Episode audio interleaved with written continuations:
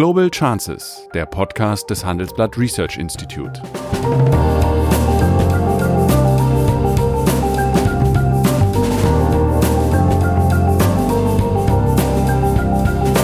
Der ehemalige Außenminister analysiert zusammen mit Professor Bert Rürup die geopolitische Lage, exklusiv für den Chefökonom, den Newsletter von Professor Rürup. Das Amerika, das wir kennen, das sich sozusagen bereit findet zu der Rolle des Weltpolizisten, das wird es auch in absehbarer Zeit nicht mehr geben. Völlig egal, wer amerikanischer Präsident wird. Würdest du Bloomberg als ein Vertreter des Establishments sehen, trotz oder wegen der 50 Milliarden? wer 50 Milliarden hat, wird wohl, wird wohl kein Outsider sein. Gibt's nicht irgendwann doch das Bewusstsein darüber, dass die Amerikaner etwas haben, was Donald Trump derzeit nicht so richtig zu schätzen weiß, aber was eigentlich ihre Stärke ausgemacht hat. Und das war die Fähigkeit, Allianzen zu bilden. Guten Tag, meine Damen und Herren. Ich begrüße wieder einmal äh, Sigmar Gabriel. Und heute möchte ich mit ihm über eine, ja, innenpolitische Überraschung in den USA diskutieren. Am 24.11., äh, also letzten Sonntag, hat der ehemalige äh, Oberbürgermeister von New York, Mike Bloomberg, ein 50 Milliarden Euro schwerer Unternehmer, der von 2002 bis 2013 Oberbürgermeister von New York war, seinen Hut in den Ring geworfen. Er will sich um das Amt des US-Präsidenten bewerben. Meine Frage, äh, schadet er damit seiner Partei oder nutzt er ihn? Wir müssen nämlich wissen, bis 2018 war Bloomberg Republikaner und jetzt will er für die Demokraten um das höchste Amt in den USA kandidieren. Ja, das Interessante ist tatsächlich, dass äh, Bloomberg ein erfolgreicher Bürgermeister von New York war, aber eben für die Demokratische Partei damals ein Gegner weil er Republikaner war. Äh, und seine Politik in New York war zum Teil auch vor allen Dingen in der Wählerbasis der Demokraten sehr umstritten. Er, er galt ja als Hardliner. Als Hardliner in der inneren Sicherheit. Ähm, da gibt es viele, die sagen, das war auch nötig, bitter nötig in New York. Aber dass er vor allen Dingen ähm, Latinos, also ähm, spanischstämmige oder lateinamerikanischstämmige US-Bürger und äh, Schwarze, also Afroamerikaner, äh, anhalten ließ, Personenkontrollen machen ließ und die sozusagen unter Generalverdacht stellte für die wachsende Kriminalität in der Stadt New York. Das hat natürlich bei Bürgerrechtsbewegungen und bei den Betroffenen großen Ärger gegeben und bis heute nehmen ihm viele äh, Lateinamerikaner und äh, Afroamerikaner das sehr übel. Deswegen ist es schon erstaunlich, dass er jetzt antritt. Ich glaube, es schadet dem demokratischen Präsidentschaftsfeld, denn er wird einen Teil von Wählern in den Vorwahlen demjenigen wegnehmen, der bislang für sagen wir, die Demokratische Partei einer der aussichtsreichsten Bewerber war, nämlich Joe Biden, der frühere US-Vizepräsident. Ja, aber der war doch in der letzter Zeit ziemlich im Abwind, nicht zuletzt aufgrund der Verwicklung in der Ukraine. Das ist ganz interessant, dass sich mal wieder bewahrheitet, wenn man lange genug mit Schmutz wirft, bleibt irgendwas hängen. Genauso ist es Joe Biden gegangen. Ich meine, der amerikanische Präsident sieht sich gerade einem Amtsenthebungsverfahren gegenüber weil er seine Wahlkampfinteressen gegen Joe Biden verbunden hat mit, ähm, sagen wir Drohungen oder dem Angebot für Militärhilfe an die Ukraine, falls die gegen den Sohn von Joe Biden staatsanwaltschaftliche Ermittlungen aufnehmen würden. Das alles äh, müsste man vielleicht sagen, soll jetzt dem amerikanischen Präsidenten schaden, weil er einen Amtsmissbrauchsvorwurf hat. Aber die Wahrheit ist, da hast du schon recht, es schadet auch Joe Biden, weil irgendwie dem bei den Menschen der Eindruck entsteht, na, irgendwas ist da wieder nicht in Ordnung. Und wahrscheinlich ist es so, dass ähm, Bloomberg, gerade weil er sieht, dass Biden an Zuspruch verliert, einsteigt in die Kandidatur und glaubt, dass er bei den Vorwahlen an diesem berühmten Super Tuesday, wenn viele amerikanische Staaten Vorwahlen machen, dann aufschließen kann zu den aussichtsreichen Bewerbern er ist ein bisschen oder er glaube ich erhofft Profiteur der Schwäche Bidens zu sein. Richtig, aber damit werden natürlich die äh, Linken, so es so etwas in der Demokratischen Partei gibt, Frau Warren und Herr Sanders, letztlich tendenziell gestärkt. Aber in der Summe bedeutet das doch, dass äh, Trump der nächste Präsident der USA sein wird. Es hat ja noch nie ein Amtsenthebungsverfahren in den USA gegeben, welches erfolgreich war. Ja, Richard Nixon ist dann zurückgetreten. Der ist zurückgetreten, ja. Weil er wusste, dass das äh, Impeachment-Verfahren gegen ihn sonst zum Erfolg führt. Aber äh, es ist jedenfalls auch, dieses Feld der demokratischen Bewerber ist jetzt schon ziemlich unübersichtlich und sehr aufgesplittert. Es gibt jetzt nach den, äh, nach den Vorwürfen gegenüber Joe Biden, die, wie gesagt, in der Sache sicher unberechtigt sind, aber irgendwie ist er halt jetzt verwickelt da drin, gibt es einen Wechsel in der Führungsrolle der demokratischen Präsidentschaftsbewerberinnen und Bewerber Elizabeth Warren, die als links geltende Kandidatin der Demokraten ist jetzt Frontrunner. Und das dürfte innerhalb der demokratischen Parteien einige geben, der demokratischen Partei einige geben, die sagen, oh oh, mit einer linken Kandidatin werden wir auf keinen Fall gegen Trump gewinnen. Und vermutlich deshalb, weil sie Joe Biden nicht mehr zutrauen, wirklich wieder Tritt zu fassen in der Kandidatur, wird es Leute gegeben haben in der Demokratischen Partei, die Bloomberg ermuntert haben anzutreten. Einfach weil sie Sorge haben, dass es Biden nicht schafft und Warren gegen Trump verlieren würde. Deswegen versuchen jetzt diejenigen, die man so als moderate Mitte der Demokratischen Partei bezeichnen kann, offensichtlich nach einem Ausweg zu suchen. Ich glaube nur, dass das eine Fehlkalkulation ist. Aber Fakt ist, äh, auf der republikanischen Seite gibt es ja neben Trump bislang keinen ernsthaften äh, Bewerber und deswegen wird es da auch keine Vorwahlen mutmaßlich geben. Und in der Summe heißt das doch, so würde ich es mal überspitzt sagen, äh, der amtierende Präsident wird der nächste Präsident sein. Ja, es gibt in der Tat zwar, glaube ich, zwei Republikaner, die sich vorstellen können, gegen Trump anzutreten, obwohl sie total chancenlos sind. Die wirklichen starken Vertreter der Republikanischen Partei haben ja in großen Teilen aufgegeben. Sie sind manchmal als Senatoren nicht mehr angetreten, weil Trump natürlich die ganze Partei verändert hat. Er hat sie weit nach rechts rücken lassen und ähm, moderate Republikaner sehen sich oft unter massiven Druck von Trump und seinen Anhängern gesetzt, haben Angst davor, wenn sie gegen ihn aufstehen, ihre eigenen Wahlkreise zu verlieren, Gegenkandidaten aus der eigenen republikanischen Partei zu bekommen. Also es ist nicht sehr wahrscheinlich, dass er sich äh, einer Vorwahl stellen muss, zumal die, wie gesagt, eher ähm, na, dann ein formaler Akt wäre, dass Trump der republikanische Präsidentschaftsbewerber werden wird, daran besteht kein Zweifel. Es gibt in den USA interessanterweise Leute, die sagen, ach, das ist alles gar nicht so wichtig, wer da kandidiert. Selbst Elizabeth Warren als linke Kandidatin hätte Chancen, es zu schaffen oder Bernie Sanders, weil es im Kern auf zwei, drei Staaten ankommt. Swing States. Bei denen Trump beim letzten Mal gewonnen hat und wo ganz offen ist, ob er das nochmal schaffen kann. Dazu gehört Michigan, dazu gehört, ähm, gehören zwei, drei andere Staaten, Wisconsin zum Beispiel wo die Wahlbeobachter sagen, hier ist es nicht sicher, ob er es nochmal schafft. Und wenn er die verliert, wenn die Demokraten sich darauf konzentrieren, dann kann es sein, dass es zu einem Präsidentschaftswechsel kommt, ganz egal, wer der Kandidat ist. Richtig, das hängt natürlich auch ein bisschen mit dem Wahlverfahren zusammen. Es kommt ja nicht auf die abgegebenen Wählerstimmen an, es gibt, kommt auf die gewonnenen Wahlmänner an und da kann man ein bisschen nur würfeln. Aber perspektivisch, denke ich, äh, sind durch diese Entscheidung von Herrn Bloomberg die Chancen Trumps gestiegen. Ich glaube schon, dass sich Donald Trump freut darüber, dass das demokratische Präsidentschaftsbewerberfeld wieder durcheinandergewirbelt wird, wieder keine Klarheit für den, ähm, sagen wir, den wirklichen Gegenkandidaten existiert. Und letztlich hat er mit seiner ähm, Kampagne gegen Joe Biden das erreicht, was er wollte, nämlich Joe Biden zu schaden. Ähm, insofern ist der Gewinner dieser Auseinandersetzung for the time being erstmal der amerikanische Präsident Donald Trump.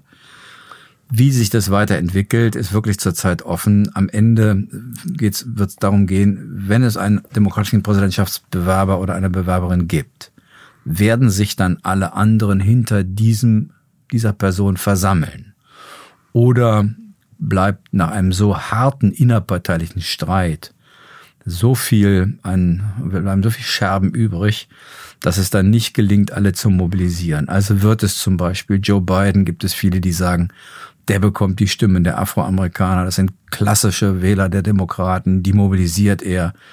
Die weiter links stehenden äh, in der demokratischen Wählerschaft, die sich Bernie Sanders oder Elizabeth Warren wünschen, ob die das mitmachen, wird man sehen. Beim letzten Mal war es so, dass der in Deutschland ja sehr populäre Bernie Sanders, der als linker Kandidat angetreten ist, es dann nicht wurde. Hillary Clinton wurde es. Und nicht wenige Wählerinnen und Wähler gingen von Sanders direkt zu Trump, weil sie ein Anti-Establishment-Wahl äh, wollten. Trump ist gewählt worden in großen Teilen gegen das Establishment in Washington. Mir hat mal ein amerikanischer Freund gesagt, es sei eine Can You Hear Me Now Wahl gewesen. Nach dem Motto, wir haben euch so oft gezeigt, dass wir unzufrieden sind. Ihr habt es nie verstanden. Jetzt wählen wir mal einen, das werdet ihr nicht übersehen können. Und ob es gelingt, diese Wähler beieinander zu halten, egal wer jetzt Kandidat ist, ist sehr offen. Und man wird das erst in den nächsten Wochen und Monaten sehen. Würdest du Bloomberg als ein Vertreter des Establishments sehen, trotz oder wegen der 50 Milliarden? Wer 50 Milliarden hat, wird wohl, in, wird wohl kein Outsider sein in, in, in, den USA. Er kommt aus New York, er kommt aus dem, was im Rest des Landes als liberale Blase bezeichnet wird. Äh, früher hat man gesagt, jemand, der aus New York kommt, kann in den USA eigentlich nicht Präsident werden. Ähm, aber immerhin war er erfolgreicher Oberbürgermeister von New York. Das war er. als Republikaner. Das war er. Man, das ist ohnehin in den USA nicht so, dass wir hatten auch in Kalifornien, einem klassischen demokratischen Staat, republikanische Gouverneure beispielsweise. Ja, Arnold Schwarzenegger. Ja, wir haben jetzt, wenn ich das richtig in Erinnerung habe, in Massachusetts ein, äh, ein äh, also sozusagen mhm. ein Blue State der Demokraten, einen, einen Gouverneur, der den Republikanern angehört. Also wir haben das, das in Amerika ist nicht so festgefügt äh, zwischen den Parteien, wie das manchmal von außen aussieht. Allerdings ist eins mal klar, der, der äh, jetzige Bewerber Trump ähm, braucht einen starken und sagen wir, die Menschen hinter sich versammelnden Gegenkandidaten. Wenn das so zersplittert äh, weitergeht, dann glaube ich, ist das die beste Chance für den amtierenden Präsidenten wiedergewählt zu werden. Ja, und das kann man natürlich jetzt mal fragen, was bedeutet das, sagen wir mal, geopolitisch und wirtschaftlich? Äh, Donald Trump ist äh, mutmaßlich meiner Ansicht nach ungebildet. Aber blöd ist er nicht. Ja. Das würde ich mir nicht wagen, ja, gegenüber einem ausländischen Staatschef so Nein. zu formulieren. Das, das, dürfen nur Professoren. Okay. Und äh, er weiß sehr genau, dass alle Turbulenzen, die er aus verschiedenen Gründen weltwirtschaftlich und geopolitisch entfacht, das eigene Land am wenigsten betroffen sein wird. Infolgedessen kann man doch davon erwarten, dass jetzt dass die Cool-Down-Phase, die er jetzt mal eingelegt hat, möglicherweise bald zu Ende sein wird. Jedenfalls kann man bei ihm doch schon sehen, dass Dinge, die er öffentlich angekündigt hat, er stringent verfolgt. Er ist derjenige, der ganz früh im Wahlkampf gesagt hat, er will die endlosen Kriege der USA beenden und sich nicht in militärische Abenteuer verwickeln lassen. Das tut er oft auch zu Lasten seiner Verbündeten, aber das ist sein Versprechen an seine Wählerschaft und ich glaube übrigens weit über seine Wählerschaft hinaus gibt es eine Müdigkeit der Amerikaner, sich international militärisch zu engagieren. Er ist jemand, der sehr früh gesagt hat, in einem Interview im Playboy 1990, auf die Frage, was würden Sie eigentlich machen, wenn Sie amerikanischer Präsident würden, hat er 1990 geantwortet, ich würde mal dafür sorgen, dass die deutschen Luxuslimousinen von der Fifth Avenue in, in äh, New York verschwinden. Also er hat die deutsche Autoindustrie offensichtlich schon lange im Visier. Und wie antwortet die deutsche Automobilindustrie? Sie investiert in den USA. Ja, sie ist, macht das, was ich als Chef eines Automobilunternehmens auch machen würde. Ich würde versuchen, den amerikanischen Präsidenten zu zeigen, dass ich ein, auch ein amerikanisches Unternehmen bin und ich würde diejenigen, die bei mir beschäftigt sind, die Kongressabgeordneten, die von meinen Mitarbeitern gewählt werden, die Gouverneure, die Senatoren, die würde ich mobilisieren, um zu zeigen, Achtung, was du hier machst, trifft am Ende deine eigene Wirtschaft. Die Frage ist, sein großer Gegner ist China. Gibt's nicht irgendwann doch das Bewusstsein darüber, dass die Amerikaner etwas haben, was Donald Trump derzeit nicht so richtig zu schätzen weiß, aber was eigentlich ihre Stärke ausgemacht hat. Und das war die Fähigkeit, Allianzen zu bilden. Keine andere Supermacht, weder Russland noch China, war jemals in der Lage, wirklich ernsthafte Partnerschaften und Allianzen zu bilden. Das konnten nur die Vereinigten Staaten von Amerika. Die haben, wir haben das manchmal auch Freundschaften genannt. Es gibt Fragen, ob es zwischen Staaten Freundschaften gibt. Aber jedenfalls Partner. Eine gibt es möglicherweise und die ist äh, zu Großbritannien. Ja, aber es ist wohl die einzige wirklich. Und ob die hält, wird man auch sehen. Äh, das werden die Briten werden sich schnell wundern, wenn sie mit dem äh, mit den USA in ein Freihandelsabkommen eintreten wollen. Ähm, da bin ich mal gespannt, wie das äh, weitergeht. Aber ich glaube, das hat die USA doch ausgemacht, die Fähigkeit, Allianzen zu bilden und damit so eine Art Multiplikatoreffekt ihrer wirtschaftlichen, politischen und militärischen Stärke zu haben. Und das scheint er völlig zu ignorieren und das ist, glaube ich, gegenüber China ein Fehler weil es natürlich besser wäre, EU, die USA, Japan, Südkorea, Australien, Neuseeland hätten eine gemeinsame Strategie. Äh, er glaubt, er könne China arrestieren. Das, glaube ich, wird nicht gehen. Dafür ist das Land viel zu groß. Und ehrlich gesagt, es wäre auch unfair, 1,4 Milliarden Menschen irgendwie in die Ecke zu stellen. Aber die Frage ist, kann man sie disziplinieren, sich sozusagen gemeinsam auf einen Weg zu machen, der verträglich ist mit anderen Marktwirtschaften. Das wird nur gehen, wenn nicht jeder versucht, bilateral irgendwelche Deals mit den Chinesen zu machen. Dann können die damit ganz anders umgehen. Deswegen gibt es Leute, die sagen, eigentlich sind die Chinesen ganz froh, dass sie Trump haben. Natürlich. Wenn, wenn sie einen anderen hätten, der versucht, eine Allianz zu bilden, wäre es für China viel schwieriger, damit umzugehen.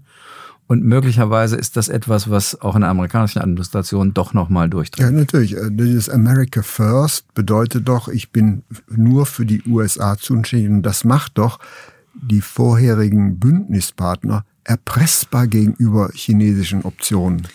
Es gibt eine, das stimmt, und es gibt ja in den, in den USA gibt es eigentlich seit Bestehen der USA eine Debatte über die Frage, sollen wir uns raushalten aus der Welt, die Isolationisten, oder sollen wir uns einmischen?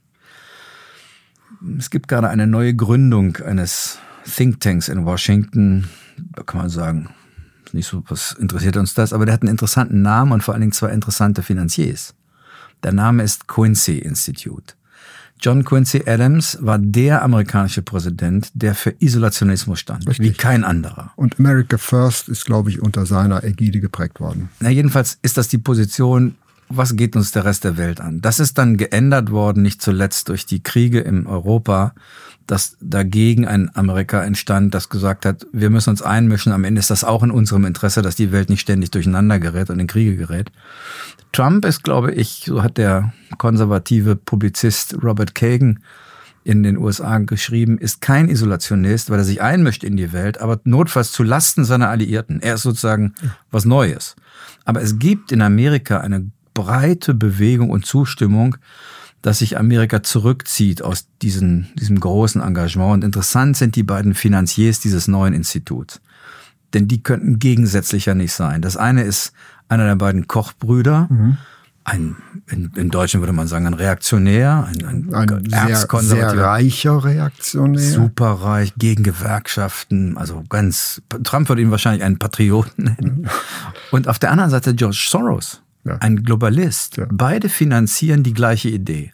Und jemand, der das auch mit unterstützt, ist der demokratische linke Präsidentschaftskandidat Bernie Sanders. Deswegen, glaube ich, muss man sich auf eins einstellen. Egal, wer der nächste Präsident wird. Das Amerika, das wir kennen, das sich sozusagen bereit findet zu der Rolle des Weltpolizisten, das wird es auch in absehbarer Zeit nicht mehr geben. Völlig egal, wer amerikanischer Präsident wird. Und das wiederum hat Folgen für uns weil wir Europäer lernen müssen, unsere Interessen alleine zu vertreten. Das haben wir, wenn wir jetzt ganz ehrlich zueinander sind, bisher noch nicht gelernt. Ja, ein zukunftsweisenderes Schlusswort gab es nicht. Ich bedanke mich bei Sigmar Gabriel. Gerne. Das war Global Chances mit Sigmar Gabriel, der Podcast des Handelsblatt Research Institute.